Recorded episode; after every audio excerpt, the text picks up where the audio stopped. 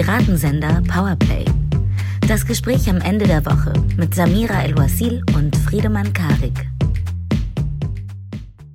Es ist Freitag oder Samstag oder vielleicht auch aller, aller spätestens Sonntag bei euch. Und das bedeutet, Piratensender Powerplay, eine neue Episode ist da, denn die Woche ist tot, wir leben. Ich spreche mit Samira El-Wasil. Hallo Samira. Hallo, grüß dich.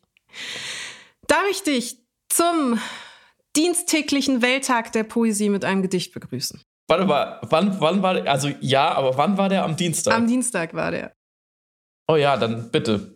Also, Ich, also ich, I, I'm, I'm bracing myself. Du siehst es, die Menschen können es sich, ich gehe, ins, ich gehe in so eine aggressive Embryonalhaltung, um, um zu überleben, was auch immer jetzt kommt. ich sehe die beiden Fäustchen angstvoll vors Gesicht geschürt. Mhm. Verehrtester Freund, willkommen zurück zum Freitagsgespräch. Dieses improvisiert Stück besprechen wir heute etwa die fünfte Welle, Sinieren zu Impfpflicht am Ende des Tunnels und Robert Habecks neuer Stelle. Er kommuniziert mit Kurven und Schildern mehr als nur die Rettung der Welt, fragen wir uns aber auch, ob des Getummels sind wir zu viele auf der Erde oder ist die Erde zu wenig für uns? Oh Gott. Es fehlt, es fehlt ein Reim auf viele, stelle ich gerade fest, beim ersten Mal laut aussprechen. Nein, das war perfekt. War, war's das schon? Das ist- war schon, ja. Oh. Mehr, mehr kann man wirklich nicht zumuten. Aber es war gut. Es war gut. Ich würde sagen, wenn sie kommt, die Parlamentspoetin, dann wissen wir schon, wer es werden wird, oder? Fantastisches Bewerbungsschreiben von Samira El-Wasil. Weiß nicht, wie ihr äh, zu der Initiative steht.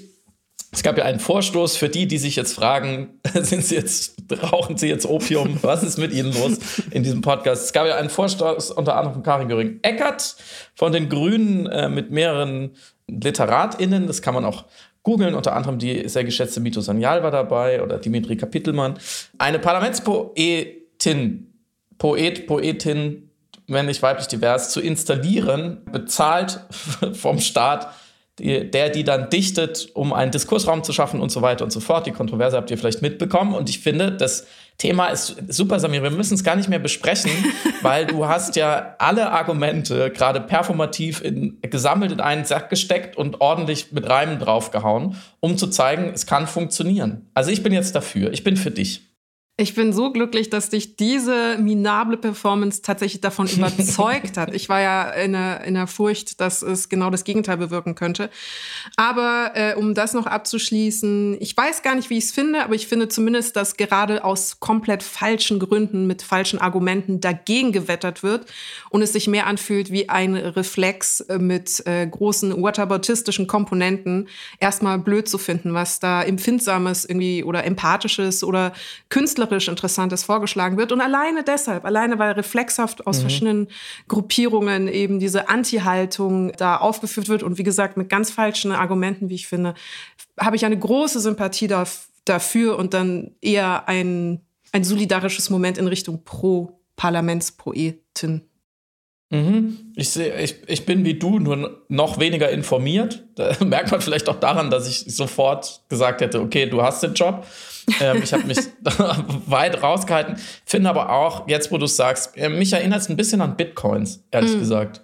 Mhm. Weil man, je nachdem, man merkt halt schon, welches Milieu aus welchen Gründen dafür oder dagegen ist. Dann kommt man auch mein innerer Vulgärtribalismus und sagt, dann sei du mal, sei du mal lieber im Zweifelsfall. Also ist, ist es dir egal, aber weil nichts könnte mir egaler sein als Bitcoins, ehrlich gesagt. Aber ähm, dann sei mal du lieber dafür oder dagegen, dann stehst du schon nicht auf der völlig verkehrten Seite. Und so, so folge ich dir jetzt auch ähm, einfach aufgrund der, der schwachen Gegenargumentation oder wer dagegen argumentiert. Aber wir wollten ja darüber gar nicht sprechen, Genau. oder? Also wir sprechen heute ähm, über drei andere Dinge und zwar über ähm, mal wieder über Corona, Omikron und ähm, wie die Situation gerade ist, ob wir jetzt vor der Wand stehen oder kommt es überhaupt noch und wenn ja, was tun wir dann? Wir wollen sprechen über den Auftritt von Robert Habeck diese Woche oder seinen ersten großen Aufschlag. Er hat seinen, als Wirtschaftssuperminister seinen Klimaplan vorgestellt oder eine, erst eine Klimabilanz und einen daraus abgeleiteten Plan. Und wir finden, dass es sehr bemerkenswert ist, die, die Art, die Qualität auch seiner Kommunikation, seiner Rhetorik. Das wollen wir uns einmal zusammen anschauen. Und dann haben wir die Woche über viel kommuniziert zu einem ja, ich weiß noch gar nicht, was, das, was die richtige Kategorie ist. Ich habe es mal ein Narrativ genannt, aber das kann man natürlich wie immer äh, angreifen, diese ähm, Schubladisierung. Eine Argumentation, ein Phänomen, ich möchte es fast eine gewisse Mode nennen, mh, mm, nämlich auf die ökologische Bedrohung, über die wir uns relativ einig sind in Form der Klimakrise und, und darin aufgehender oder artverwandter Krisen, zu reagieren mit dem Verzicht, Kinder zu bekommen. Mm, und zwar gibt es zwei, zwei Spielarten der Argumentation, nämlich die Argumentation mit dem Kindeswohl oder Kindesunwohl, was man äh, vermutet, oder die Argumentation mit einer sogenannten Überbevölkerung, also einem Verzicht, so wie man auf Autofahren verzichten würde, um weniger CO2 auszuschüssen, so verzichtet man dann auf Kinder. Und beide wollen wir uns heute einmal anschauen. Und naja, beginnen müssen wir fast mit dem Virus, leider Gottes. Hm, Samira, wie viel Angst hast du heute am Freitag, den 14. Januar vor Omikron? Im Grunde genommen, nachdem ich wirklich die Information habe einsickern lassen, dass wir, und viele Faktoren sprechen ja dafür, es gibt einen ganz hervorragenden Artikel von Silke Jäger, der heute auf Krautreporter rausgekommen ist, dass wir uns in eine Endemie hinbewegen, gar nicht mehr so viel Angst. Also weil es jetzt offenbar die Situation gibt, dass davon auszugehen ist, dass wir uns früher oder später alle mit Omikron infizieren werden und mhm. die Impfung plus äh, Booster, also beziehungsweise Auffrischung der Impfung, bedingt, dass wir größtenteils geschützt sind gegen den derzeitigen Verlauf von Omikron. Deswegen habe ich gar nicht so großartige Angst. Nichtsdestotrotz will ich eigentlich auf gar keinen Fall mich infizieren müssen, wenn es nicht unbedingt äh, die Situation bedingt oder sein muss. Also ich werde jetzt bestimmt nicht rausgehen und äh, Leute irgendwie mich anhusten lassen oder so freiwillig, um es jetzt herauszufordern. Bist du, hast ja, du Angst? Nee, ich habe keine, ich habe keine Angst. Mm, ich habe mir, glaube ich, wie viele von uns so ein bisschen zwei, drei Wochen Corona-Diskurs, Nachdenk, Pause gegönnt mhm. über Weihnachten und Silvester, weil man wusste ja, Omikron wird kommen, weiß nicht genau, wie groß und schlimm diese Wand wird, aber man konnte jetzt, außer sich natürlich einzuschränken und den Regeln zu folgen, sowieso gerade nichts tun. Es war so ein gewisser Stillstand, auch weil wir ja bis heute tatsächlich, Freitag, 14. Januar, so ein bisschen in einem statistischen Meldeverzug immer noch sitzen, mhm. in so einem Funkloch, weil einfach viele Arztpraxen, Testzentren, Gesundheitseinrichtungen, Ämter und so weiter über die Feiertage bis ins neue Jahr hinein geschlossen waren oder nicht normal gearbeitet haben und es da einfach so, ein, äh, so eine Latenz gibt, ähm, und wir, ich habe eben noch mal nachgeguckt, ähm, bis jetzt keine so richtig verlässlichen Zahlen haben. Und das beginnt jetzt gerade erst wieder. Also zum Beispiel die Todeszahlen, ja, die waren in den letzten Tagen mal unter 100 und mal über 600. Mhm. Also sie sind von 93 auf 600 irgendwas einmal gestiegen. Daran mhm. merkt man dann schon so, na, da, da rutscht was nach. Jetzt ist es aktuell so, in Bremen steigen die Inzidenzzahlen rasant, anderen Bundesländern moderat, aber auch. Das Ausland ist uns offenbar wieder so drei, vier, fünf, sechs Wochen vorne, vorne dran. Großbritannien sinkt diese Omikron-Welle schon wieder. Also wir sind irgendwie äh, in einem Limbo, auch emotional. Wir wissen, da kommt was. Aber wie immer wünschen wir uns natürlich, dass es nicht so schlimm wird. Ich denke dann schon wieder, weil es diese Woche auch wieder ähm, stärker oder kontroverser diskutiert wurde, was machen wir denn mittel- bis langfristig? Weil ähm, ich das Gefühl habe, dass wir in den letzten Wochen und Monaten aufgrund dieser Omikron-Nachricht wieder sehr stark auf zwei, drei äh, sehr spezifische Kennzahlen geschaut haben. Also natürlich Todesfälle, natürlich Hospitalisierung, Intensivbettenbelegung und natürlich Inzidenzen, die auch unterschiedlich gewichtet haben. Und klar, das verstehe ich auch bei, bei so einer anderen Variante, äh, die wohl mildere Verläufe hat, aber viel ansteckender ist, ist natürlich eine Inzidenzzahl anders relevant als vorher. Also das muss man natürlich diskutieren. Und gleichzeitig gibt es immer noch so unendlich viele Geschichten, die mir auch immer wieder ans Herz gehen. Also Menschen aus meinem Umfeld, die, die schwerkranke Verwandte im Krankenhaus nicht besuchen können aufgrund von äh, Covid-Regeln und von solchen Geschichten bis hin zu abgesagten äh, Urlauben für, für kleine Familien, die es dringend bräuchten und die wirklich auf dem Zahnfleisch gehen, die ewige Schulproblematik. Mhm. Ähm, man könnte jetzt wieder eine Stunde darüber sprechen, was dieses Virus für uns bedeutet und zwar viel mehr als zwei Zahlen und eine Kurve. Und deswegen ähm, denke ich jetzt gerade eher darüber nach, diese Forderungen, die immer wieder aufkommen und jetzt auch lauter werden, wir müssen lernen, mit dem Virus zu leben. Zitat Ende. Ich will nicht mit dem Virus leben. Mhm. Und ich finde, das sollte auch niemand müssen. Denn was würde es denn bedeuten? Also, dass, dass welche Art von Maßnahmen akzeptieren wir denn dann auf eine wirklich sehr, sehr lange Sicht? Welche Art von Einschränkungen, welche Art von kleinen und großen Tragödien? Und ich sehe da ein, nur eine Möglichkeit, Omikron hin oder her. Wir müssen uns wahrscheinlich einfach einmal im Jahr impfen, auch gegen endemische Varianten des Virus. Es ist vermutlich zu gefährlich und zwar alle. Also die, das Szenario, ich glaube, da, da, müssen wir uns jetzt einfach darauf einstellen. Ich persönlich finde das einen sehr, sehr kleinen Preis. Ich, man merkt aber immer wieder, dass Leute das einfach für einen sehr, sehr hohen Preis äh, und ich merke dann auch an mir, wie sehr Corona als Brille oder als Grundeinstellung meines Denkens und meiner Wahrnehmung inzwischen übernommen hat. Ich habe diese Woche auf Instagram so eine Kachel gesehen, dass zum Thema Ernährung, dass ein durchschnittlicher Deutscher über, weiß ich nicht mehr wie viele Jahre, fünf oder zehn Jahre ungefähr, achtmal so viel Antibiotika durch Nahrung aufnimmt als durch Medizin. Mhm. Also im Durchschnitt bekommst du einfach über zehn Jahre so und so viel Antibiotika verschrieben und nimmst die.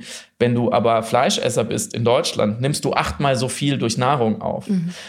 Und dann, ich dachte sofort, ja, und die scheuen sich dann vor einer Impfung, die super sicher ist und die sie bewusst bekommen. Also weißt du, was ich meine? Es durchdringt so alles, weil uns ist ja, glaube ich, allen klar, es wird neue Varianten geben mit einer hohen Wahrscheinlichkeit. Hm, vielleicht gibt es auch noch mal ein anderes Virus. Ähm, das ist uns ja auch schon vorhergesagt worden. Das ist alles relativ gefährlich. Nicht nur tödlich gefährlich für einige, ähm, sondern als Gesellschaft einfach gefährlich und, und riskant und greift uns die Grundfesten dessen an, was wir unser Leben nennen. Ähm, Ungeimpfte könnten jederzeit wieder die Krankenhäuser belasten. Wir wollen irgendwann ja auch ohne ganz ohne Einschränkungen leben. Das muss man sich ja auch immer wieder vor Augen halten, finde ich. Es ist ja gut, dass wir die Masken akzeptiert haben. Aber die müssen ja irgendwann wieder weg. Mhm. Ich will nicht zehn Jahre lang mit Masken in den Supermarkt gehen. Das möchte ich nicht. Ich glaube, das möchte niemand von uns. Und ohne Abstände und ohne Belüftung und ohne das alles. Also steht doch eigentlich, wir haben doch eigentlich nur eine Chance. Und zwar ist es die komplette Durchimpfung. So wie bei Masern äh, zum, zum Beispiel oder bei anderen Krankheiten, die wir ausgemerzt haben da, da, dadurch. Und wenn das partout nach zwei Jahren Pandemie mit genug Zeit nachzudenken und mit der x-ten Variante und mit dem nächsten Winter immer noch nicht genug Menschen verstanden haben, nämlich möglichst 95 Prozent, dann denke ich mir, muss man sie mehr oder weniger sanft dazu zwingen. Ich komme einfach auf kein anderes Ergebnis. So, bitte schreibt mir Argumente mhm. oder Wege, wie es anders gehen kann. Das sogenannte Bremer Modell, was eine höhere Impfquote äh, gezeitigt hat, bundesweit anzuwenden, ist nicht so einfach. Man kann es versuchen, aber es gibt auch Argumente dagegen. Es gibt einfach stabile Impfskepsis, Impfablehnung, gerade im Süden, haben wir diesen Versuch noch? Können wir jetzt noch mal ein halbes Jahr lang Überzeugungsarbeit leisten und die Prozesse verbessern? Ich weiß es nicht. Ich sage auch nicht, dass es nicht geht, aber ich weiß es nicht genau. Und welchen Weg wir auch wählen, das muss sehr gut vorbereitet sein. Und deswegen bin ich auch froh, dass jetzt noch nicht Mitte Januar eine Impfpflicht beschlossen ist, sondern dass man sich da Zeit lässt und das in Ruhe diskutiert. Aber das sind so die Gedanken, die ich mir mache. Und das hat mit Omikron vielleicht nicht so viel zu tun, aber wir brauchen jetzt praktikable Vorschläge, wie wir die nächsten fünf Jahre damit umgehen. Und zwar wirklich fünf Jahre und nicht fünf Monate. Ja, ich äh, höre alles, was du sagst. Ich glaube, das Problem bei Omikron speziell ist, dass die argumentative Grundlage subjektiv empfunden auf Individualebene, nämlich die Reduktion der Infektionen, für eine Impfpflicht gerade ein bisschen am Wegbröckeln ist. Also wenn wir festhalten, dass Omikron zwar wesentlich infektiöser ist, aber eben einen milderen Verlauf hat. Und das mhm. Wort mild müssen wir auch irgendwie nochmal diskutieren, weil es natürlich sehr euphemistisch anmutet, weil es klingt wie milde Brise oder milde Temperaturen oder so. Es ist nichtsdestotrotz eben eine ernstzunehmende Krankheit, über deren Langzeitschäden wir bei weitem noch nicht genügend wissen.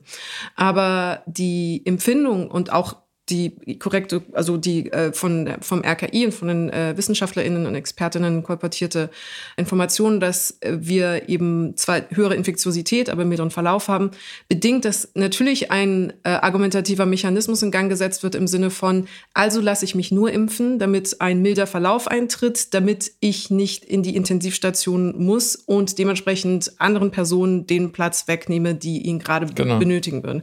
Und dann sind ja. wir wieder beim ganz simplen Prinzip, das wir seit Beginn der Pandemie hatten, nämlich Flatten the Curve. Also so weitestgehend schauen, dass nicht alle auf mhm. einmal krank werden von Omikron, damit die Intensivstationen unter der Grenze der Belastbarkeit oder der Saturation bleiben. Und bei gleichzeitiger Reportage der Information, dass wir aber ohnehin irgendwann alle krank werden, ist das nun sehr schwer zu vermitteln, dass diese beiden Sachen insofern zusammenhängen, als dass so eine Art Fatalismus eintritt im Sinne von, ja gut, ich werde ja so oder so krank, ob ich jetzt dann ins Restaurant gehe mhm. und mein Leben genieße oder erst äh, mich noch zurückhalte und mich an alles halte und noch mich boostern lasse und die Maske artig weitertrage. Im Endeffekt erwischt es mich früher oder später rein aus statistischen Gründen so oder so. Und ich glaube, das sorgt in der, in der Logik, in der, der Zusammenhänge, also auch der Verhandlung zwischen meiner individualen Sicherheit, die als nicht mehr so bedroht empfunden wird und der sozialen Sicherheit oder meiner Verpflichtung der Gesellschaft mhm. gegenüber, die eine größere ist, eben aufgrund der erhöhten Infektiosität, bedingt, dass es schwerer wird, eine Impfpflicht nicht mal argumentativ, aber tatsächlich emotional zu vermitteln. Weil dann gesagt wird, okay, dann ist die Impfpflicht ja offensichtlich nur, um zu verhindern, dass die Krankenhäuser eben überlaufen werden. Und das ist dann eine Entscheidung, die auf Solidaritätsebene erfolgt, nicht mehr auf Gesundheitsebene oder Selbstschutzebene. So, und daran zu appellieren, das haben wir ja schon häufiger im Podcast besprochen, ist manchmal schwerer als erwartet. Wir sind weniger empathisch und weniger gesellschaftsspieltheoretisch aufgestellt, als wir es uns immer voneinander wünschen. Und da weiß ich eben nicht, also in, in, in, als Instrument halte ich es absolut für sinnvoll. Ich weiß nur nicht, wie wir jetzt das argumentativ besser vermittelt bekommen. Aber ja, ich, ich höre alles, was du sagst und stimme zu. ja, aber deswegen ist ja eine Pflicht. Ja. Weil wir nicht alle überzeugen müssen. Wir müssen ja. nicht alle bei der Solidarität packen. Und natürlich äh, gibt es auch die Gruppe, die, ähm, die ich auch, der, der ich mich auch halb zugehörig fühle, die ähm, vollkommen für die Impfung ist und sich wünschte, wir hätten 95, 8 Prozent Impfquote und trotzdem skeptisch über, gegenüber einer Pflicht ist aus liberalen Grundgesetzgründen. Mhm. So, das ist auch gut. Wie gesagt, da stehe ich mit einem Bein auch drin. Ich finde nur mit zunehmender Dauer einer Pandemie und aller gesellschaftlicher Folge und Kollateralschäden, Risiken, Long-Covid, dem ganzen Kram, den wir noch gar nicht übersehen, wie du gesagt hast, diesem ganzen Eisberg unter der Spitze an Todeszahlen, überwiegen für mich mit jedem Tag mehr ganz pragmatische mhm. Überlegungen und, und für mich treten dann diese Gewissensüberlegungen und dieses Grundgesetz-Thema ähm, immer weiter zurück. Ich weiß, das darf man als Staat oder als Juristin oder als Politikerin dürfte man vielleicht so nicht denken und reden, aber für mich als Bürger wird es so wichtiger. Und deswegen ist auch die Frage, öffnet man im Bundestag die Abstimmung für eine Gewissensentscheidung, auch wirklich diffizil, weil in dem Moment lädt man diese Frage noch moralischer auf, als sie sowieso schon ist. Und ich glaube, wir sind an einem Punkt, wo, sie, wo ich ausnahmsweise sage, es ist zu viel Ethik in dieser Frage und zu wenig Pragmatik. Mhm. Und wenn wir Ethik haben wollen, dann müssen wir auch die multidimensionale Ethik aller Folgeschäden, aller Interdependenzen, die in dieser Frage stecken, mit allem drum und drin reinstecken. Dann muss sozusagen das Recht des 40-jährigen, supergesunden Impfskeptikers, der sagt, warum soll ich das machen, warum Eingriff in meine körperliche Unversehrtheit, abgewogen werden, gegen das des Kita-Kindes, äh, was ständig nicht in die Kita kann oder nicht oder die Schulkinder, weil die geschlossen werden müssen, beziehungsweise oder beziehungsweise es muss da eine Maske tragen oder es muss sich testen lassen. So, und dann wird es super komplex. Sagen wir so, es mhm. bleibt spannend. Mhm. Ja, die Verhandlung der Freiheiten. Das ist auch interessant. Das war schlussendlich auch die Grundaussage des Ethikrats, warum sie sich auch in der Haltung zur Impfpflicht eben gewandelt haben. Im Sinne von, sie haben die Freiheiten versucht, äh, die verschiedenen Freiheiten, es gibt eben die zivile, individuelle, mhm. gesellschaftliche Freiheit, in, in, Relation zueinander zu setzen, was an und für sich schon wahnsinnig kompliziert klingt. Ich würde mir das nicht mhm. zutrauen, das irgendwie gewichten zu können und mhm. kam zu dem Schluss, dass die Freiheit im Endeffekt erhöht wird durch eine Impfpflicht, weil dann individuell ein Kollektiv eben wieder mehr Freiheit mhm. für die Menschen da ist. Und deswegen sei es mhm. äh, aus ethischer Sicht mit einem Freiheitsbewusstsein durchaus vertretbar, von aus Sicht des Ethikrats auf Grundlage der neuen Zahlen, die sie zu dem Zeitpunkt hatten, eben davon ähm, zu sprechen, dass eine Impfpflicht gut ist. Oder dafür mhm. zu sein, auf jeden Fall. Bleibt auf jeden Fall hochinteressant, wird in der Ausgestaltung dann wahrscheinlich entscheiden und liefert mir natürlich jetzt die perfekte Überleitung, weil der Protagonist, möchte ich sagen, unseres nächsten Themas exakt genau, und ich greife hier kurz vor, mit dieser Freiheit und ihrem Erhalt durch auf den ersten Blick freiheitseinschränkende oder verändernde Maßnahmen argumentiert, weil er sagt, in der Klimakrise müssen wir schauen, dass wir überhaupt die Freiheit zu handeln, die Freiheit so zu leben, wie wir leben wollen, die Freiheit demokratisch und, und sicher und friedlich zu sein, erhalten. Das muss das Ziel unserer ersten Maßnahmen sein. Und dafür müssen wir auch bereit sein, an manchen Stellen Freiheit aufzugeben. Ähm, und ich spreche natürlich von Robert Habeck, der diese Woche sein, seine Klimabilanz und seinen Plan vorgestellt hat auf einer Pressekonferenz. Ich glaube, es war am Dienstag oder Mittwoch. Und er hat da so Schilder hochgehalten, Samira. und als erstes dachte ich, ist er denn völlig irre geworden? Weiß er denn nicht, was das Internet macht den ganzen Tag? Er ist ja länger aus Twitter und so abgemeldet. Hat er, weiß er das denn nicht mehr? Hat ihm das keiner gesagt? Er darf doch keine Schilder hochhalten, oder? Das ist doch fahrlässig. Hier könnte Ihre Werbung stehen. Ja. Meme of the day, please. Äh, ja, und das ist vielleicht aber auch aus anderen Gründen bemerkenswert, wenn man sich die Kommentare unter dem YouTube-Video seiner gesamten Rede anschaut, mhm. ist das fast zauberhaft, wie begeistert oder wie überrascht Menschen sind, die einem Politiker zuhören, der mit Zahlen, Graphen mhm. und Kurven argumentiert und diese auch auf eine Art erklärt und erklären kann, dass man einen Zugang dazu findet. Und diese Überraschtheit fand ich wiederum bemerkenswert, weil sie über ein ganz grundsätzliches Moment in der politischen Kommunikation etwas aussagt, dass es ungewöhnlich ist, wenn Politiker sehr simpel und fast im Frontalunterrichtartigem Stil sehr wesentliche Informationen mhm. im Rahmen dieser Konferenz an ein Publikum, an die BürgerInnen vermitteln und kommunizieren. Und ich, wir kommen auch gleich zum Inhalt, aber ich würde gerne noch zur Form kurz was mhm. äh, anmerken, quasi aus der Praxis des äh, früher meines Ghostwritens, eben fürs politische Schreiben, dass bei den Menschen, mit denen ich zusammengearbeitet habe, die im politischen Betrieb tätig waren, immer die größte Angst war, nicht aufzuklären, sondern zu predigen. Und diese Linie zwischen diesen beiden Kommunikationsmodi ist sehr fein. Also du mhm. bist immer in dem Modus, Informationen vermitteln zu wollen, aber mit diesen Informationen möchtest du natürlich auch etwas erreichen, gerade auf einer politischen Bühne und gerade vor einem politischen Kontext. Mhm.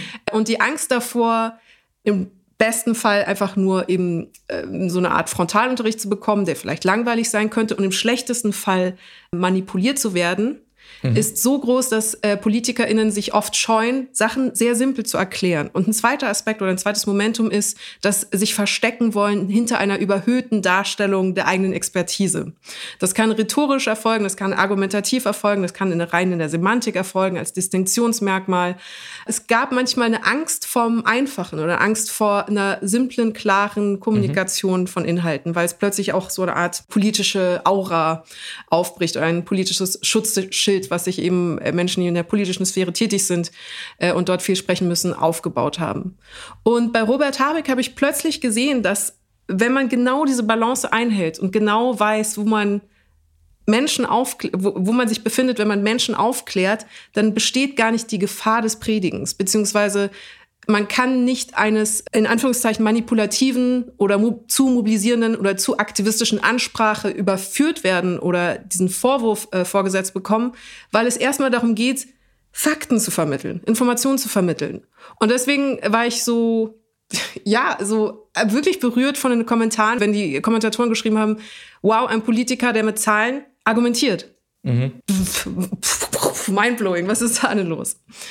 Wie hast du denn wie, wie hat dich denn äh, die Ansprache? Es ist ja auch sehr lang gewesen. Ähm, es gab ein paar sehr gute Sätze, wie ich fand, zum Beispiel über den eigenen individualen Betroffenheitsschatten springen. Mhm. Fand ich eine interessante, ein interessantes Bild. Aber wie hat dich die Rede erreicht? Könnte ein Satz aus diesem Podcast sein.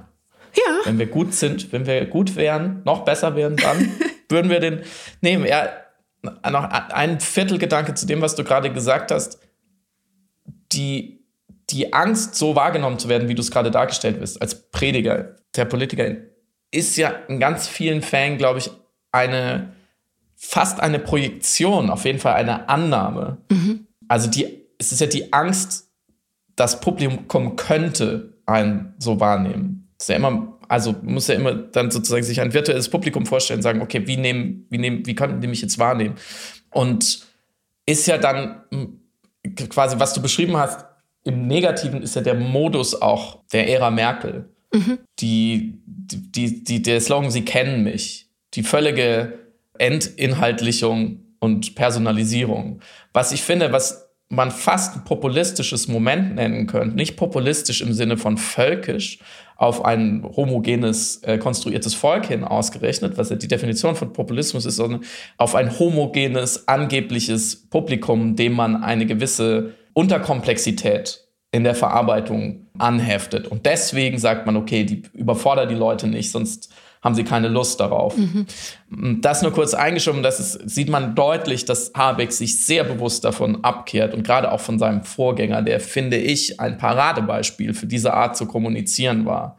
Die reine Abwehr und die reine Unterkomplexität.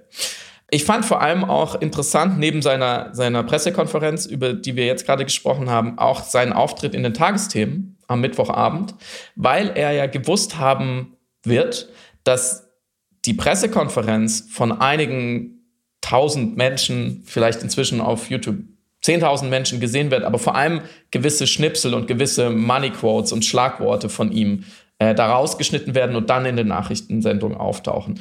Ein Interview in den Tagesthemen am Abend von sechseinhalb Minuten oder so wird aber von Millionen in Gänze gesehen und eventuell dann auch nochmal viral ähm, gemacht. So, also da hatte er viel, in so einem Interview hat ein Politiker eher die Chance, mal ein komplexeres, eine komplexere Darstellung zu wagen seiner, seiner Mission. Gleichzeitig muss er natürlich einfach bleiben, weil er kann keine Schilder mit Zahlen hochhalten. Und er hat auch kein Fachpublikum vor sich und auch keine Expertinnen an seiner Seite, wie in der Bundespressekonferenz. Deswegen fand ich es sehr interessant, da nochmal zu sehen, wie verdichtet Robert Habeck das, was er uns da mitteilen wollte. Wie baut das auf? Weil er auch am Anfang von Karin Mioska nach seiner Metapher des schlafenden Drachens gefragt wird.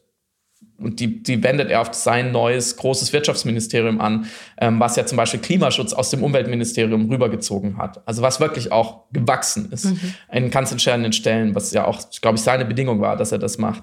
Und diese Metapher setzt er ganz bewusst, glaube ich. Ich finde die sehr interessant. Ich finde es eine sehr interessante Metapher in ihrer Variation oder des Aufbruchs der abgehangenen Metapher des schlafenden Riesens, die wir, glaube ich, alle nicht mehr hören können. Mhm. Und Karin Mioska framet diese Metapher in ihrer ersten Frage im, im, in den Tagesthemen an Robert Habeck, aber sofort doppelt negativ. Sie fragt ihn, fürchten Sie, dass dieser schlafende Drache den Menschen Angst einjagt? Mhm. Also sie fragt ihn nach seiner Furcht vor der Angst der Menschen. Und in der zweiten Frage, weil er das verneint, hakt sie gleich nochmal nach und sagt, das kann ja schon Angst machen, wenn jetzt die Windräder überall kommen. Und was macht Robert Habeck? Wenn er wieder einmal journalistisch, was ich jetzt in dem Fall nicht so schlimm finde, wie das von uns viel besungene Sommerinterview mit ihm äh, damals, wo er, wo er wirklich ausführlichst negativ befragt wurde hinsichtlich Klimakrise. Finde ich nicht schlimm. Man kann so in ein Interview einsteigen, wenn diese Metapher da rumliegt. Aber was macht Robert Habeck und geneigte Hörer in dieses Podcast werden erkennen, was ich versuche nachzubilden, was er konstruiert. Erstens, er sagt, wir hängen hinten dran. Die Vorgänger sind schuld. Es ist eine riesige Herausforderung, ein Auftrag, der Auslöser, warum auch ich diesen Job überhaupt mache.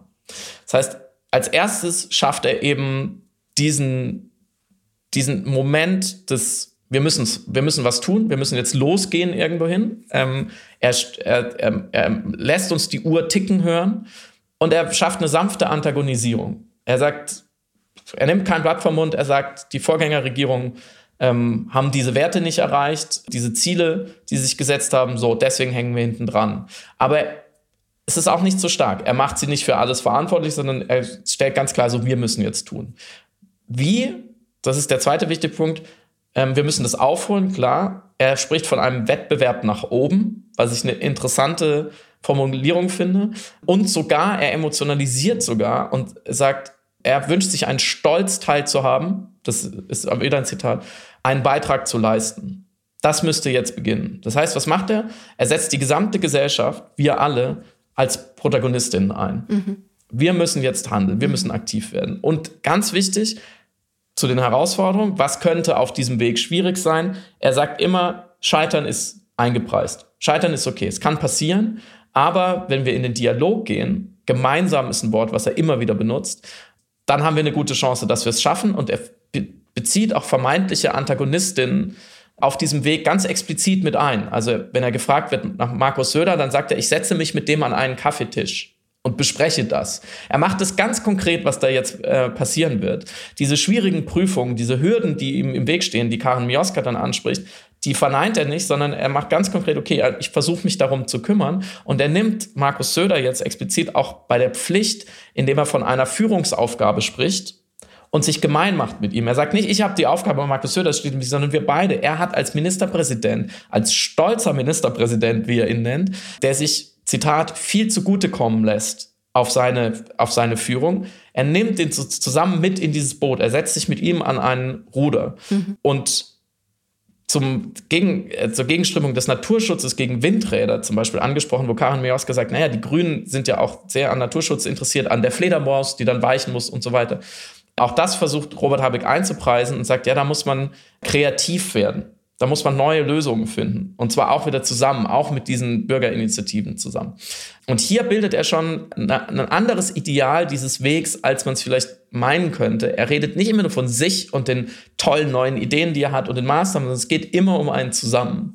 Äh, das wird noch wichtig. Und dadurch schafft er es ein Ziel, zumindest emotional auch klar zu formulieren. Klar, rational sind es diese Werte, die wir schaffen müssen, die wahrscheinlich nicht ganz erreicht werden in den nächsten Jahren, weil wir einfach so hinten dran sind in den, in den Sektorenzielen. Aber emotional sagt er ganz klar, wir können, wir haben die Chance, etwas gemeinsam Großes zu erschaffen. Da kann etwas gelingen, was ich auch ein interessantes Wort finde, weil gelingen ist für mich zumindest auch zumindest ästhetisch konnotiert. Gelingen tut ein Bild oder ein, ein Satz oder eine Metapher oder, oder, ein Gedicht, ja, so wie bei dein Gedicht am Anfang dieser Episode. Das war sehr gelungen. Ähm, das ist eigentlich etwas, was in der Politik nicht so zu Hause ist. Aber sein Hintergrund bietet es ja völlig. Und Mioska bezeichnet ihn dann als Don Quixote für die Windmühlen, wird also auch literarisch. Er sagt, und da wird er nochmal ganz ernst, und da sind wir bei der Freiheit. Er sagt, ich will die Freiheit verteidigen. Der bin ich verpflichtet. Er will Exportschlager schaffen, Wertschöpfungsketten neu machen. Das sind natürlich alles Zugeständnisse an sein Amt als Wirtschaftsminister. Darum muss es natürlich gehen. Es muss gehen, darum gehen, Geld zu verdienen. Das finde ich interessant, dass er diese Freiheit, diesen großen abstrakten Wert zusammenbringt mit ganz konkreten äh, Zielen, Deutschland als Exportnation äh, stark zu machen.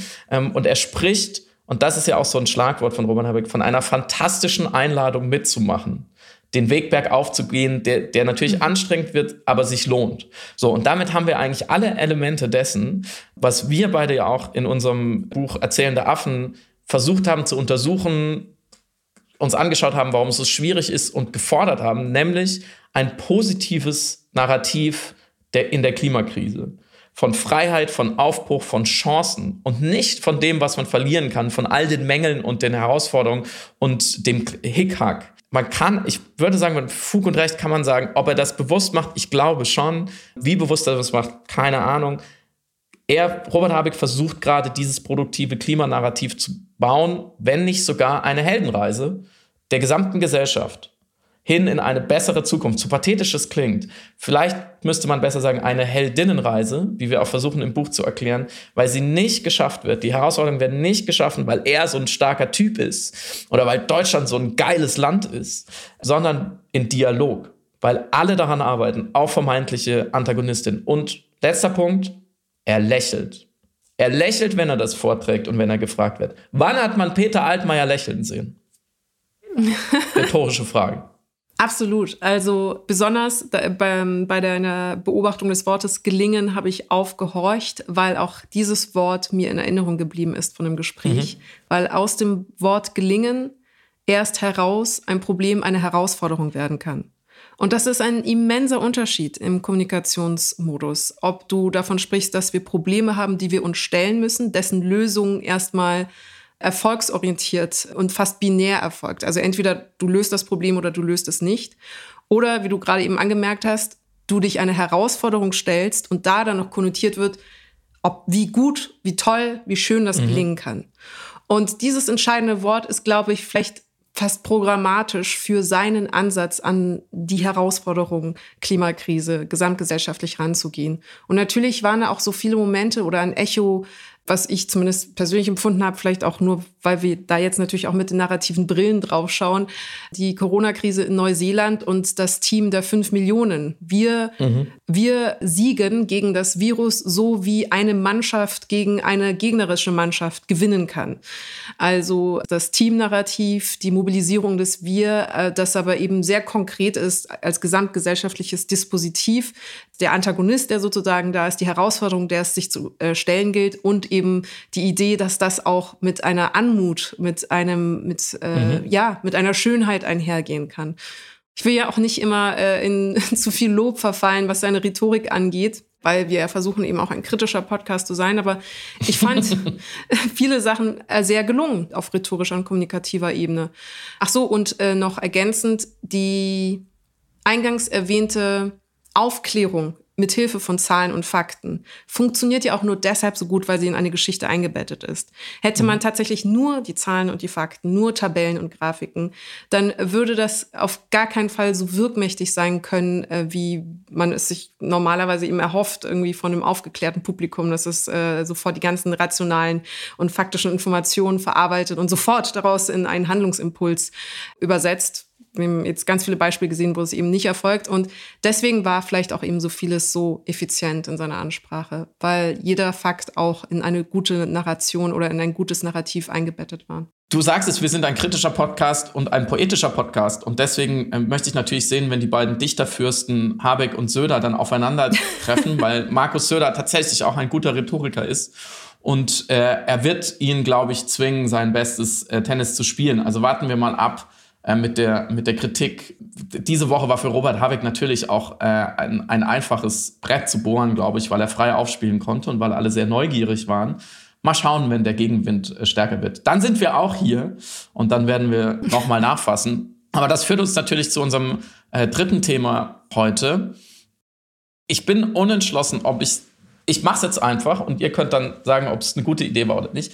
Es ging ein kurzer Beitrag um vom, vom äh, RBB 24, in dem tauchten zwei junge Frauen auf, die beide sehr klimabewegt sind, äh, ökologisch bewusst und sich auch engagieren in verschiedenster Form ähm, für Klimaschutz, um Leute wachzurütteln. Und äh, die beide gesagt haben, wir bekommen keine Kinder.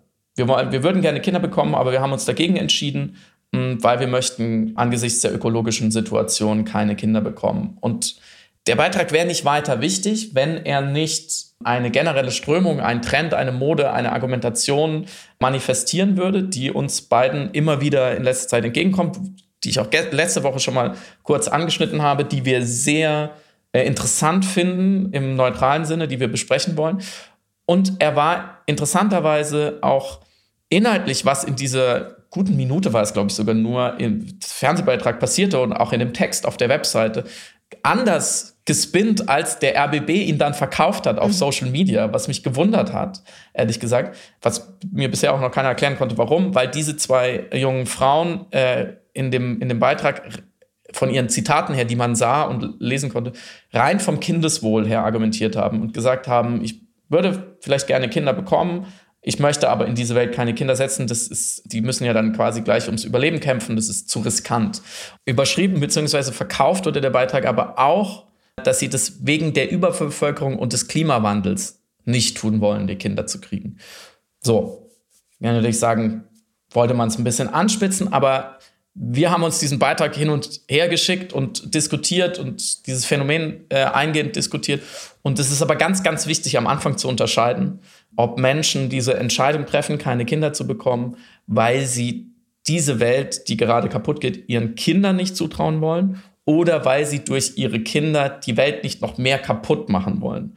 Also weil Kinder Menschen natürlich CO2 ausstoßen und weil es sowieso schon zu viele Menschen auf der Welt gibt, die CO2 ausstoßen und weil es eben ein Mittel gegen die Überbevölkerung ist, keine Kinder mehr zu kriegen. So. Und diese zwei Sachen wollen wir unterscheiden und ich würde fast vorschlagen, mit was wollen wir anfangen, Samira? Mit der Überbevölkerung oder dem Kindeswohl, Kindesunwohl? Uh, das ist bei einem Thema, das sowieso schon wirklich ethisch sehr fein auseinanderziseliert werden muss, gar nicht mal so leicht. Ich würde trotzdem mit der Überbevölkerung anfangen als paradigmatische Einstellung, mhm. auch im Bereich der Ökophilosophie und der ähm, Klimaethik. Äh, die gerade besprochen und verhandelt wird. Also führt eine Überpopulation zu einem mitunter zu einem klimatischen Kollaps, beziehungsweise bedingt ist, ist der Mensch selbst der größte CO2-Treiber und was ist die Konsequenz, die ethische Konsequenz daraus. Und jetzt schon der Disclaimer, wir besprechen diese Sachen alle, wohl wissend, dass es natürlich eben sehr heikle und diffizile Felder auch anspricht, wie eben Reproduktion oder äh, mhm. Selbstbestimmungsrecht der Körper, Familienplanung, in einem missbrauchten Denken eugenisches Denken oder euthanasistisches mhm. Denken.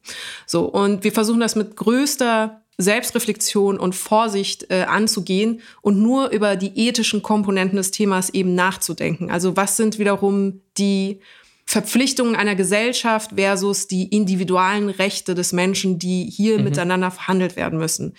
Das machen wir alles auch abbildenderweise. Also wir besprechen auch das, was eben im Bereich des ethischen Diskurses dazu besprochen wird, ohne unbedingt ein, also ich zumindest eine, eine klare Positionierung sofort damit kolportieren zu wollen oder so, sondern eher, was wird darüber gesagt und was sind die Positionen dazu. Ich habe mhm. zwar eine Haltung und eine Meinung dazu, aber ich möchte vorab anmerken, dass wenn ihr jetzt etwas hört, wo ihr denkt, das könnt ihr doch so nicht besprechen, das gibt es doch nicht, dass das nicht zwangsläufig unsere Meinung zu dem Thema unbedingt widerspiegeln muss in dem Moment, sondern dass ich zum Beispiel eben eine Position aus dem Diskurs zitiere oder vortrage. Aber wir versuchen das natürlich auch irgendwie kenntlich zu machen. Ich wollte nur ja. diesen Disclaimer vorher, weil ich äh, beim Recherchieren schon gemerkt habe, es hat mich selber manchmal tatsächlich ähm, moralisch überfordert, was dort mhm. besprochen wird, mhm. mit einer gewissen pragmatischen Selbstverständlichkeit. Und das ist vielleicht schon gleich der erste Punkt. Ja, sehr, sehr, ich bin dir sehr dankbar für diesen Disclaimer. Mm, das gilt natürlich auch für das Gedicht, was du am Anfang vorgetragen hast. Das war eine Performance. Das meinen wir nicht ernst. Bitte bewertet uns nicht danach. Und ähm, ich, natürlich, am Anfang muss der Satz stehen, jeder darf sich fortpflanzen oder nicht fortpflanzen, wie er oder sie will. Genau. Jede. Unbedingt so. Ganz klar. Und ich werde bestimmt nicht jungen Frauen erzählen, ob sie Kinder zu kriegen haben oder nicht. So, gerade ich, ich, so, da muss man sehr, sehr vorsichtig sein. Gleichwohl kann man gewisse Argumentationsmuster herausnehmen und das Mikroskop legen und sozusagen klinisch für die Wissenschaft untersuchen. Und ja, ich glaube, dieses die, dieser Begriff der Überbevölkerung, der zum Narrativ wird, wenn man äh, ihn als, also wenn man diese, die, die Größe der Population der menschlichen Spezies auf der Welt als das Problem der Klimakrise und als zu lösender Punkt ansieht, so dann wird ein Narrativ draus, was man also eine ein Geschichtensegment, was man erzählen kann. Wären wir nur weniger, wäre alles gut. Wir müssen also gucken, dass wir weniger werden. So, was, da gibt es ja gewisse Implikationen.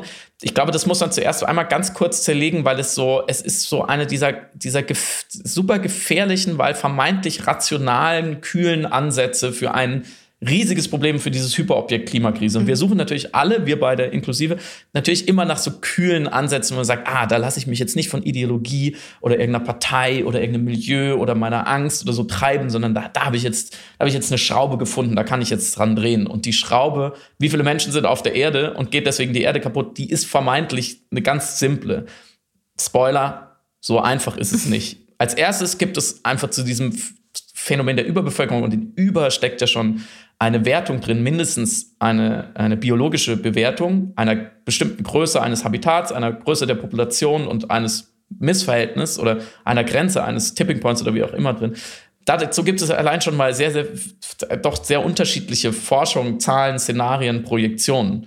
Dieses ewige Wachstum, vielleicht sogar exponentielle Wachstum der Menschheit, ist nicht gesetzt. Das glauben wir zwar alle, weil es jetzt in den letzten Jahrzehnten so gewesen ist. Das ist auch eine intuitive Annahme. Mhm. Das muss aber gar nicht so sein. Die UNO geht zwar von weiterem Wachstum aus, es gibt aber sehr profunde Studien, zuletzt äh, vom Institute for Health Metrics and Evaluation, was eine groß angelegte Studie äh, durchgeführt hat, äh, die, die, geht zum Beispiel aus, dass die Zahl der Menschen auf der Erde jetzt schon, ich glaube 2064 oder so, war nach der Projektion, nagelt mich nicht fest, der Peak. Also in ungefähr vier Jahrzehnten sind wir 9,7 Milliarden, da gibt es einen Höchststand und dann schrumpfen wir. Und zum Ende des Jahrhunderts soll sie dann auf 8,8 Milliarden zurückgehen. In vielen, vielen Ländern, die besonders CO2-intensiv leben, dazu später noch, wird sich die Bevölkerungszahl in 80 Jahren vielleicht sogar halbieren, in Spanien oder Japan, sehr alternde Gesellschaften. Auch hier in Deutschland ähm, sehen wir ähnliche Problematik. Ähnlich ist es in China. Dieses alte Bild, so auch durch die, durch die Zwei-Kind-Politik gefördert, dass die Chinesen, wahnsinnig viele und die vermehren sich und ähm, das werden ja zig Milliarden. Muss auch nicht sein. Das sind alles gar nicht so gesetzte Entwicklungen. Natürlich Indien, Nigeria zum Beispiel, die, die gesellschaftlichen, äh, die Gesellschaften wachsen, aber es gibt viele Länder, da bleibt es gerade mal stabil, also gerade auch afrikanische Länder. Und dann gibt es auch immer noch mal Effekte, die man einrechnen muss, gerade wenn Länder äh, wohlhabender werden, ja, wenn Mittelschichten entstehen, wenn Gleichberechtigung wächst, mehr Frauen an den Arbeitsmarkt, alle verdienen besser, dann sinken die Geburtenraten. Das ist ja genau das, was wir im Westen die letzten 100 Jahre beobachtet haben. Mhm. Es gibt sehr viele gute Gründe dafür, dass das in den sogenannten Schwellenländern oder in manchen Ländern des globalen Südens auch passiert. So. Das heißt, das ist noch gar nicht mal so sicher wird es, wird es dieses Bevölkerungswachstum geben. Und dann wäre natürlich die nächste Frage, was ist denn eine Überbevölkerung? Hm, warum ist das überhaupt wichtig? Warum machen wir uns überhaupt Gedanken drüber? Die reine Landfläche reicht ja aus. Jeder Mensch hat ja immer noch hunderte, tausende Quadratkilometer theoretisch zu beleben. Aber warum ist es so wichtig? Weil Umweltzerstörung und Klimaerwerbung. So. Und dann könnte man natürlich sagen, so, hm, wir stoßen gerade an die planetaren Grenzen oder wir übertreten sie und alles geht kaputt, also wäre es besser, wenn wir weniger werden. Und natürlich stimmt das. Irgendwie. Ganz grob. Das erste Problem daran ist aber, an dieser Rechnung, ist, dass die Menschen überall auf der Welt sehr, sehr unterschiedlich viel Treibhausgase produzieren. Letzte Woche haben wir besprochen, was Roman Abramovichs Yacht produziert, was wir produzieren, was ein Bangladeschi produziert. Hm, das Bevölkerungswachstum der letzten Jahrzehnte hat also auch laut zum Beispiel des IPCC, äh, dem UN-Expertengremium für Klimawissenschaften, den globalen Ausstoß an Treibhausgasen erhöht. Das stimmt. Viel stärker auf diese, diesen Ausstoß und seine rasante Erhöhung in den letzten Jahrzehnten wirken sich aber steigende Einkommen aus. Mhm. So je mehr Geld ich habe, desto mehr stoße ich aus. Das ist immer noch der sicherste Faktor, um diesen Mechanismus vorherzusagen. In den reichsten Ländern auf der Welt ist der Ausstoß pro Kopf 50 mal höher als in den ärmsten Ländern. So. Und gerade aber eher in diesen armen Ländern, die auch wenig, weniger CO2 ausgestoßen, da wachsen meistens die, die, die Bevölkerungszahlen. Da ist die Geburtenrate hoch. So. Wenn man also Umweltzerstörung senken will, dann sollte man lieber mal gucken, warum ist es denn 50 mal höher? Ist das, was, was passiert da genau? Es ist immer noch die alte Regel, wer viel hat, muss dieses viel haben irgendwie verdienen. Dieses Wohlstand verdienen ist meistens auf der Welt immer noch sehr CO2-intensiv und er muss es ausgeben. Das ist meistens auch eher CO2-intensiv. Man kann sich ja jeder von uns jetzt mal überprüfen, wie verdiene ich mein Geld, wie viel wie mobil bin ich dafür, was muss ich so tun und wie viel stoße ich wieder in meinem Freizeitverhalten aus und vergleiche mal das mit anderen Leben auf dieser Erde. Mm, und wenn jetzt in den sogenannten äh, Schwellenländern oder die, die es vielleicht mal waren, ähm, China, Indien, Brasilien und so weiter, sehr viele Menschen mehr Geld verdienen, wollen sie natürlich auch so konsumieren wie wir. Und das wird natürlich ein Problem. Nicht die reine Bevölkerungsanzahl, sondern dass da Leute einfach gerechterweise aufschließen wollen. Und wenn man jetzt aber sagt, naja, die sollen sich bitte weniger fortpflanzen, dann ist man schnell in einem rassistischen Zusammenhang, mhm. weil nämlich genau die Geburtenraten im globalen Süden, in Ländern mit äh, Bevölkerung, POC, ähm, in Afrika, die sind besonders hoch. Mhm. Und das geht tatsächlich, wenn man sagt, naja, das ist ja jetzt irgendwie harmlos, das geht tatsächlich bis in den rechtsextremen Terrorismus. Der Attentäter von El, El Paso in Texas, der 22 Menschen ersch erschossen hat, vor allem hispanoamerikanischen Ursprungs, ich glaube 2018 war es, schrieb in seinem Online-Manifest, Zitat, wenn wir genügend Menschen loswerden, könnte unser Leben nachhaltiger werden. Zitat Ende. Und er war inspiriert von dem Terroristen von äh, Christchurch in Neuseeland, der sich selber, der 51 muslimische Gläubige äh, erschossen hat in zwei Moscheen und der sich selber in einem Manifest als Ökofaschist bezeichnete.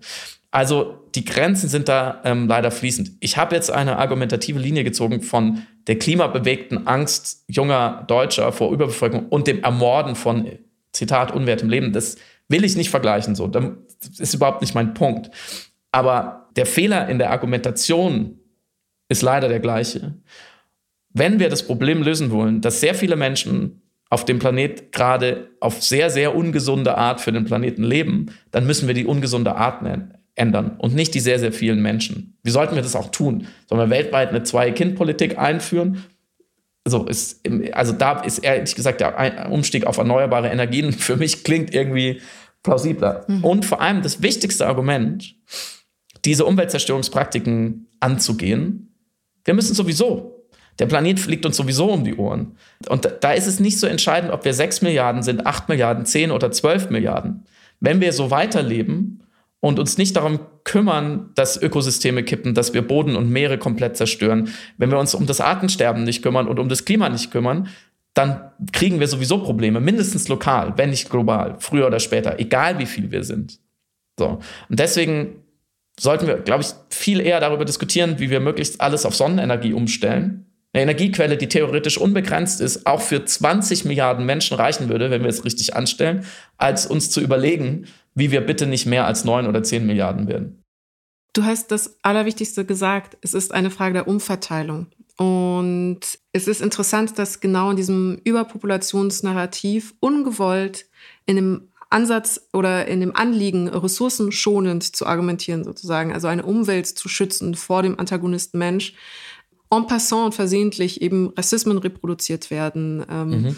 auch Degradierung des Menschen als solches, aber auch natürlich eine Vorstellung des Menschen, das rein auf das Reproduktionelle reduziert wird, vorherrscht. Mhm. Also eine reine Biologisierung des Menschen. Du hast eine Allmende und du hast äh, Menschen, die ja wie Parasiten dann anscheinend da so reinkommen und äh, die brauchen die ganzen Ressourcen auf und deswegen müssen wir jetzt mhm. diese verschiedenen Hebel verändern.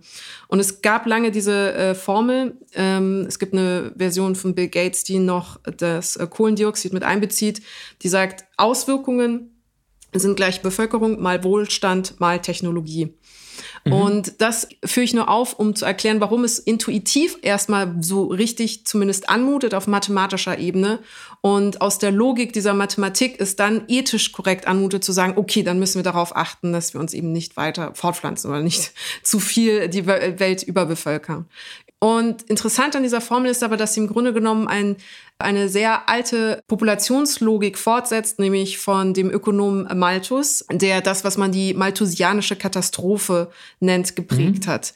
Vor ihm dachte man lange, dass mehr Wachstum mehr Wohlstand automatisch bedeutet. Und mhm. er hat dann angefangen, ihm auszurechnen, 18. Jahrhundert, dass zwar die Bevölkerung exponentiell steigt, aber das Essensangebot nur linear steigen würde. Mhm. Und dementsprechend würde ein Wachstumselend früher oder später eintreffen müssen, beziehungsweise diese Kurven irgendwann auseinandergehen. Und deswegen hat er eben dieses Verhältnis aufgemacht zwischen der Vorstellung, dass eigentlich immer nur so viel Mensch da sein sollte, kann, äh, rein mhm. aus Ressourcenebene, wie Essen zur Verfügung steht. Jetzt denken natürlich, es sind aber sehr zum Teil ja auch unterkomplexe, beziehungsweise ähm, das Hyperobjekt Erde nicht mitdenkende ähm, Modelle. Also wir haben uns mhm. ja auch eben als Spezies angepasst und weiterentwickelt. Und ich würde aber gerne um Menschen, die nichtsdestotrotz so argumentieren wollen, um ihnen diese Argumentation zuzugestehen, im Sinne von einer Angst vor der Zukunft, die entweder nicht lebenswert genügend sein könnte für ihre möglichen Kinder, oder eine Angst vor der Zukunft im Allgemeinen, die bedingt, dass sie sagen, wir müssen jetzt alles tun. Jedes Mittel ist uns recht, um eben diese Zukunft überhaupt in irgendeiner Form möglich zu sein, selbst uns sozusagen einschränken in der Familienplanung. Gedanklich insofern folgen, als dass sie ethische Überlegungen verknüpfen zwischen ihrem Konsum und erweitert den Konsum ihrer Kinder mit ihrer Pflicht als Bürgerin. Also mhm. das ist ja im Ansatz erstmal kein unlogischer Gedanke, den ich absolut nachvollziehen kann. Also wie sorgfältig gehe ich mit meiner Umwelt um und was bedeutet meine Entscheidung, meine Familienplanung, mein Leben sozusagen in dieser Umwelt. Die Konsequenz, die daraus doch folgt, ist dermaßen radikal, dass ich sie auch nicht äh, mitgehen kann, äh, rein emotional. Jetzt ist aber die große Frage, Du hast es in der Einleitung gesagt. Man muss unterscheiden, ob Menschen sich entscheiden, keine Kinder zu bekommen, weil sie Angst um ihre Kinder haben oder weil sie eine Form von Verzicht leben wollen. Mhm. Das Ergebnis ist ja dasselbe. Mhm. Aber du sagst, die Argumentation darf eben keine falsche sein, beziehungsweise die Begründung ist in der einen falsch und in der anderen zumindest nachvollziehbar. Also eine Angst vor der Zukunft als Grund ähm, dafür eben keine Familie zu gründen. Also erste Hälfte ja. Deswegen halt, deswegen dieser Monolog zum Thema Überbevölkerung. Mhm. Ähm, das kann man einfach, das kann man einfach objektivierbar klären. So, ist Überfolge ein Problem? Wird es sie geben? Was sollte man tun? So.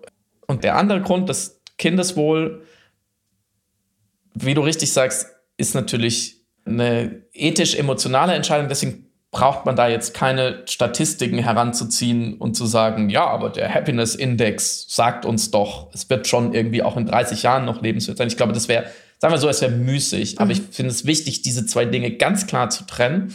Und ich habe eine natürlich nicht instinktiv, aber mit ein bisschen Überlegen und ein bisschen Lesen habe ich eine klare Meinung dazu, auch zu diesem ethisch-moralisch-philosophischen Argument.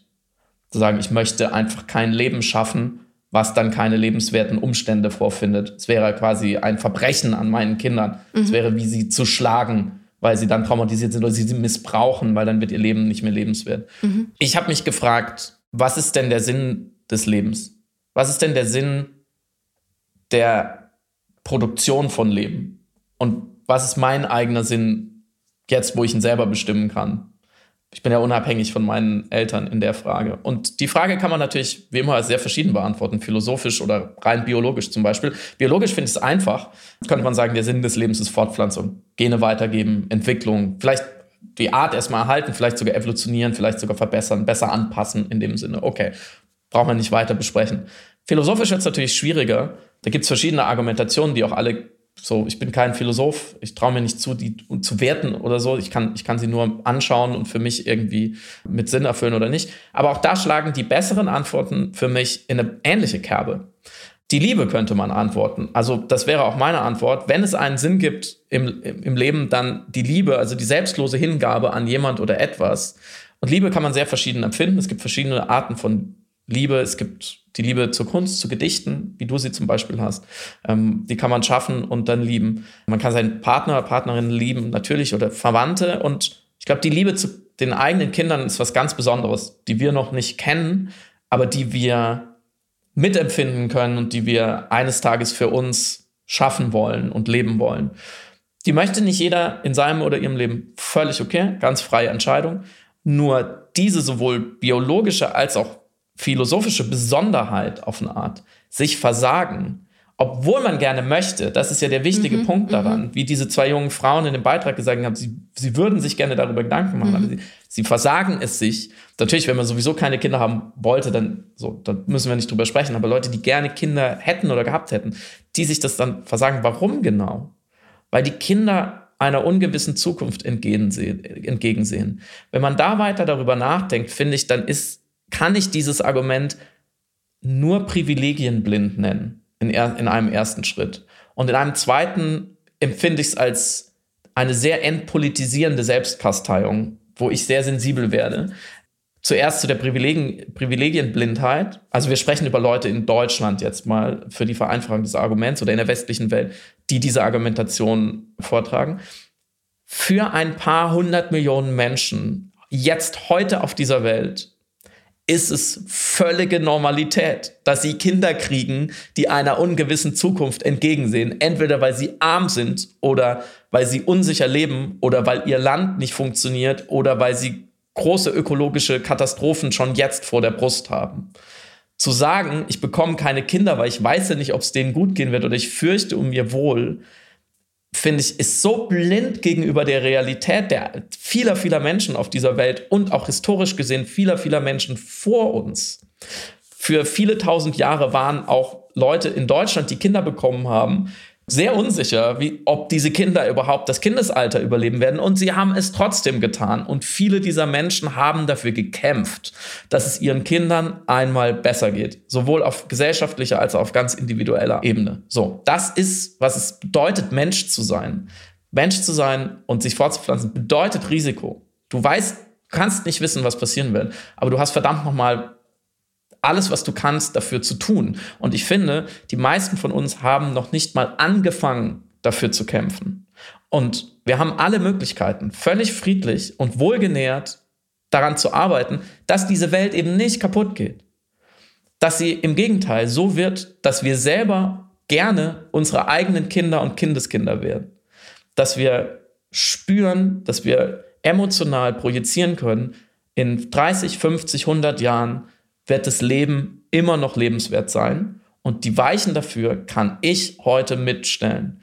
Mhm, mhm. Ich glaube, ein wesentliches Moment, wo wir vielleicht hier doch auseinandergehen könnten, ich weiß es nicht, ist die Frage der Freiwilligkeit des Kinderkriegens. Du hast nämlich einleitend gesagt, das sind Menschen, die nicht freiwillig auf Kinder verzichten wollen, sondern es als ihre Pflicht empfinden, es zu tun, aus den Gründen, die wir gerade besprochen haben. Das ist argumentativ insofern problematisch, als dass es auf Grundlage der falschen Argumente und aus den falschen Gründen heraus erfolgen könnte und dadurch die, Information, äh, die Entscheidung gar nicht mehr freiwillig ist. Jetzt ist die Frage, auch wenn du das Argument der Liebe anführst, könnte man das nicht auch umdrehen und sagen, aus der Liebe zum ungeborenen Kind? Und ich klammere ganz bewusst ganz kurz die Privilegienblindheit aus. Ich möchte sie kurz zur Seite schieben und komme gleich darauf zurück aus Liebe zum ungeborenen Kind dennoch eine Angst zu entwickeln um das Kind und um das Kindeswohl und es aus dieser Sicht absolut legitim ist und eine Entscheidung der Liebe, das Kind nicht zu bekommen, wenn man befürchten muss, dass man für das Kind individuell oder kollektiv gesellschaftlich nicht auf die Art sorgen könnte, wie man es wollen würde als Mutter. Das ist die eine Frage. Also könnte man das Argument der Liebe nicht auch so genau andersrum auf links drehen und anwenden, genau wie du es gerade beschrieben hast, aber damit legitimieren zu sagen, und deswegen weil ich weiß, dass ich mein Kind nicht so versorgen könnte, wie ich es möchte, eine lebenswerte Umwelt geben könnte, wie ich es möchte, weil es nicht in meiner Macht steht, äh, sozusagen unsere ganze Zukunft so in dahingehend zu verbessern, dass eben die Umwelt gut sein wird für mein Kind, das damit eben zu legitimieren, das Kind nicht zu bekommen. Und das andere, also ich, ich sage es auch nur mal, noch mal deutlich, es ist unbestritten, dass wir hier nicht fordern, dass Menschen Kinder kriegen müssen. Es ist auch nicht die Pflicht der Frauen oder sowas. Wir haben wahnsinnig langen feministischen Kampf äh, und Kampf um das äh, körperliche Selbstbestimmungsrecht von Frauen äh, und Generationen vor mir ausgefochten, um genau das auszuschließen. Also Frauen müssen Absolut. 100% freiwillig äh, bestimmen können. Aber redet man dann in dem Moment, wo man dann sagt, man muss darum kämpfen, es doch hinkriegen zu können, rein theoretisch, wenn die Umstände es eigentlich erlauben würden, nicht doch in das freiwillige Selbstbestimmungsrecht sich äh, eben Kinder zu bekommen oder nicht, äh, der Frau rein. Wenn man sagt, es ist eigentlich auch gerade im Westen, wo ja eben ein Komfort rein theoretisch da ist, verglichen zu anderen Ländern, die es möglich machen könnten, Kinder zu bekommen, dann doch eigentlich geboten ist, zumindest zu versuchen oder hinzukriegen und sich nicht von einem Argument der Ökonomie oder Ökologie äh, davon abhalten zu lassen, weil das genau wiederum dem ganzen feministischen Kampf um die Freiwilligkeit des Kinderkriegens widersprechen würde. Nicht den ganzen, aber in, äh, ähm, mhm. auf argumentativer Ebene. Ja, ich, äh, ich verstehe die Einwände und sie sind gut, weil sie helfen mir zu präzisieren. Erstens vielleicht nochmal können wir nochmal präzisieren oder vielleicht das ein bisschen die Luft rauslassen. Es ist nicht nur so, dass wir beide niemand vorschreiben wollen würden, ob er oder sie Kinder kriegt oder so, sondern ehrlich gesagt, ich weiß nicht, ob ich für dich mitspreche. Mir ist es, ich würde sogar fast sagen, mir ist es egal. Ach so, ja, klar. Mir ist es ja. positiv Jeder egal. macht, so. wie er will, ja. Ne? Und ähm, ich, ich finde das auch, ich finde das ist eine große Errungenschaft unserer Gesellschaftsform, dass es mir auch ein bisschen egal sein darf. Mhm. Ich muss mich nicht darum kümmern, was andere Menschen du würdest sagen, biopolitisch mit ihrem Leben vorhaben, wozu Fortpflanzung zählt, solange es meine Freiheit nicht ähm, einschränkt und wir andere Möglichkeiten finden, eine Demografie abzufedern, wie zum Beispiel durch Einwanderung, so, wo ich dann konsequenterweise dafür bin, weil ich sage, unsere Gesellschaft soll nicht überaltern, deswegen, so, Punkt. Das ist das Erste. Und das Zweite, ich, ich greife diese Argumentation an, nicht die Entscheidung. Mhm. Das ist ein ganz wichtiger Unterschied. Mhm. Also ich würde alles dafür tun, dass diese Menschen, die keine Kinder kriegen, wollen wegen Klimakrise, das auch tun dürfen. Aber ich kämpfe, ich würde alles dafür tun, dass ich es Selbstmitleid nennen darf. Mhm. Verstehst du? Also ich nehme mir dann, ich nehme mir niemals das Recht raus, diese Entscheidung irgendwie beeinflussen zu wollen, aber die Argumentation, die darf ich komplett angreifen. Und die darfst du angreifen und die dürfen wir gegenseitig angreifen. So, und das ist, glaube ich, das muss man, glaube ich, ganz klar voneinander trennen. Ja, äh, no, nee, ich muss auch sagen dürfen, dass Abtreibung falsch ist. Das darf ich sagen. Aber ich darf es nie rechtlich falsch machen. Und da verläuft genau die Grenze. Glaubst du denn, dass Abtreibung falsch ist? Nein, überhaupt nicht. Ach so, okay. Nein, aber ich dürf, müsste es sagen dürfen. Ach so, ja, überhaupt okay. Nicht. Okay, okay. Ich habe da, glaube ich, eine genauso liberale Einstellung wie du. Okay, okay. Ähm, genau, und das ist, ich glaube, und da bin ich eben noch so am, am Unterlippe kauen, äh, wie du sehen kannst, äh, weil selbst das Angreifen, also absolut, natürlich muss man die Argumentation äh, angreifen dürfen, vor allem wenn man davon ausgehen kann, dass sie äh, auf einer falschen Basis erfolgt. Es wäre äh, schade, also es wäre auch einfach, es wäre so tragisch, sozusagen eine ganze Familienplanung, eine ganze Lebensentscheidung, die so existenziell ist und so intim, auf einer Grundlage eben falscher äh, Fakten zu machen oder falscher Überlegungen. Und dennoch bin ich immer so vorsichtig, diese Angst dadurch dann entvalidieren zu wollen oder absprechen zu wollen, weil man könnte es im Kleineren natürlich auch runterbrechen auf eine Frau, die sich für einen Schwangerschaftsabbruch entscheidet, weil sie sagt, sie kann es aus ökonomischen Gründen nicht leisten. Und man könnte trotzdem argumentieren, du könntest es aus argumentischen, man könnte die, die Gesellschaft kann nicht unterstützen, bla, bla, tausend Argumente dafür finden. Und dennoch möchte sie es aber aus einer Angst heraus nicht machen. Und diese Angst ist, glaube ich, das, was ich versuche zumindest zu würdigen, auch wenn ich sie nicht teile und auch wenn ich, wenn man befürchten könnte, dass diese Angst aus einem falschen Ort kommt. Aber ich äh, komme, ich, ich bin noch so am überlegen, ob ja, also ob es so ist, als würde man eben jemanden, der Angst hat, einfach sagen, nee, du musst keine Angst haben. Die Angst ist komplett falsch. Hier, hier sind Daten, Fakten, Klimainformationen. Macht das, ergibt das ein bisschen Sinn? Ist es, ich glaube, ich argumentiere, ich glaube, es funktioniert auch deshalb nicht, weil ich auf einer anderen Ebene jetzt gerade argumentiere. Wir haben einerseits die ethische Perspektive, die moralische Perspektive und dann eine subjektiv individual oder individuelle sozialpsychologische Perspektive. Und wir haben in der letzten Ausgabe viel auch über Klimaängste gesprochen. Und wenn aus dieser Klimaangst und Zukunfts-, existenziellen Zukunftsangst heraus Frauen entscheiden eben kein Kind zu bekommen, dann ver verstehe ich, dass wir noch so sehr eigentlich dafür argumentieren könnten, dass es rein theoretisch gehen sollen müsste. Und dennoch weiß ich nicht, ob man dann diesen Frauen zumindest damit einen Gefallen tut. Aber es ist auch ein bisschen kleinteilig, merke ich gerade. Ich verstehe alles, was du sagst. Vielleicht hilft es, es einmal wegzuholen von äh, jungen Frauen. Mhm. Weil ich glaube, es gibt auch junge Männer, die, also ich weiß mhm. es, ich mhm. kenne Männer, jung, nicht mehr so jung, die ähnlich argumentieren, okay. um, es, um es von diesem Abtreibungsbeispiel wegzuhalten, mhm. weil da ist ja ganz, völlig ganz klar, ähm, wo wir stehen. Mhm. So, ich hoffe, das muss man nicht nochmal weiter ähm, ausführen. Und wie gesagt, die Entscheidung ist natürlich völlig zu überlassen. Und es wird ja erst ein Thema daraus, weil Menschen entscheiden sich ja aus vielerlei Gründen, deswegen fand ich dein ökonomisches Denken gerade sehr gut, dagegen Kinder zu haben. So, ne? Es gibt bestimmt auch viele Menschen, die sagen, ich traue es mir einfach nicht zu, ich bin, ich bin nicht stabil genug zum Beispiel. Mhm. Ich bin psychisch einfach nicht stabil genug. So, oder wenn Leute sagen, ja, ich will aber meine Freiheit nicht einschränken, was ganz klar, wenn man Kinder kriegt, glaube ich, der Fall ist. So, ist, ist alles völlig legitim.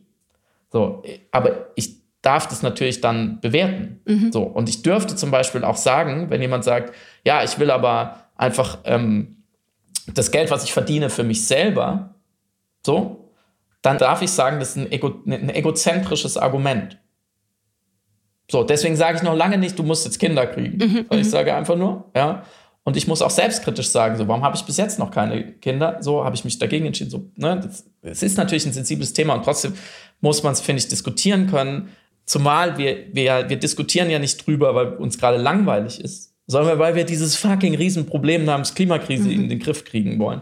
Und ich interessiere mich für diese Argumentation nur, weil ich wahrnehme, wir haben letzte Woche über Flüchte aus den Zusammenhängen gesprochen, wie Menschen, auch Menschen, die wohlmeinend sind, die gebildet sind, die sich dafür interessieren, die besorgt sind, vielleicht sogar Angst haben, wie die immer wieder rechts, links rausflutschen.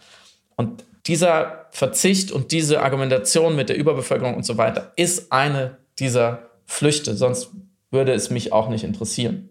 So. Danke wiederum jetzt für deine Ausführung, weil es mir jetzt wiederum geholfen hat, meinen Denkfehler auch aufzufächern, weil ich wieder das Verzichten auf das Bekommen von Kindern für die Ökologie und das Verzichten von Bekommen auf Kindern für das Kindeswohl miteinander gleichgesetzt mhm. habe in meinen Überlegungen gerade. Und es sind tatsächlich ja zwei unterschiedliche Impeti. Das ist die Mehrzahl von Impetus. Hä? Genau. Keine und das, Ahnung. Und das eine ist auf jeden Fall wesentlich einfacher zu kritisieren als das andere. Und wir sind ja auch nicht alleine mit den Überlegungen. Wie gesagt, im ökologischen Ethikdiskurs von Trevor Hedberg zum Beispiel besprochen und ausdiskutiert. Und du hattest es eigentlich ja eingangs schon äh, eines der wichtigsten Faktoren gesagt, nämlich erstens die Ressourcenverteilung und das zweite ist, du hast es auch beschrieben, der demografische Wandel, der eine ziemliche Konstante, eine soziologische Konstante der meisten Gesellschaften ist. Und diese bedingt auch die Stärkung der Rechte der Frauen weltweit. Mm, das heißt, vielleicht die Kombination eben aus einem Umdenken, wie wir global konsumieren, als auch die Stärkung der individuellen freiheitlichen Rechte tragen auf jeden Fall dazu bei, dass zumindest das nicht vielleicht eines der Hauptthemenfelder sind, an die wir uns ranwagen müssen oder sollten, um die Klimakrise besser in den Griff bekommen zu können, sondern wie du auch gesagt hast, eben andere Lösungen und da sind wir wieder bei der, bei der alten Soada über die politische Selbstwirksamkeit. Ich glaube, jetzt in diesem Beitrag, um noch einmal darauf zurückzukommen, da waren es äh, durchaus zwei Menschen, die zumindest den ersten Schritt der politischen Selbstwirksamkeit gehen. Also man sieht in dem Beitrag, wie sich die eine junge Frau mit einem äh, Plakat um den Hals in den Straßenverkehr setzt, um die Autos äh, aufzuhalten oder zum Umleiten zu zwingen, also die wirklich sich dem körperlich aussetzt und was tut und quasi eine, eine Frau-Demonstration veranstaltet, was ich sehr beeindruckend finde auf eine Art. Das ist genau das ist, worüber wir immer sprechen.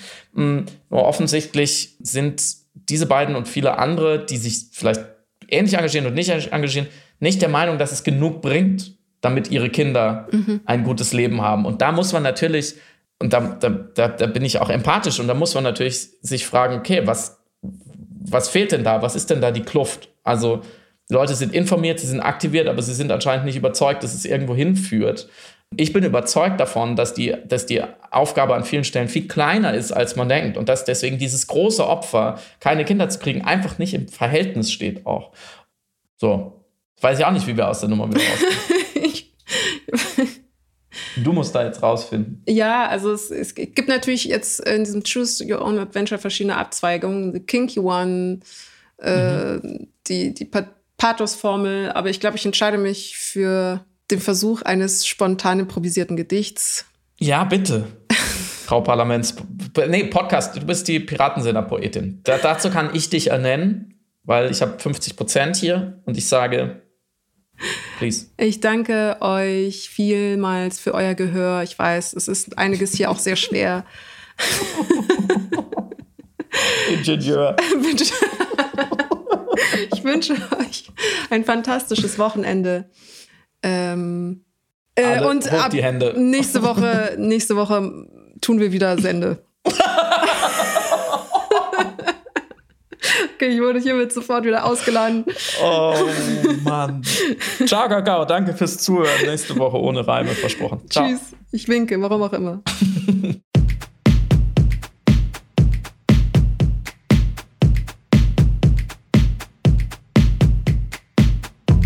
hörst Piratensender Powerplay. Das Gespräch am Ende der Woche mit Samira El-Wasil und Friedemann Karik.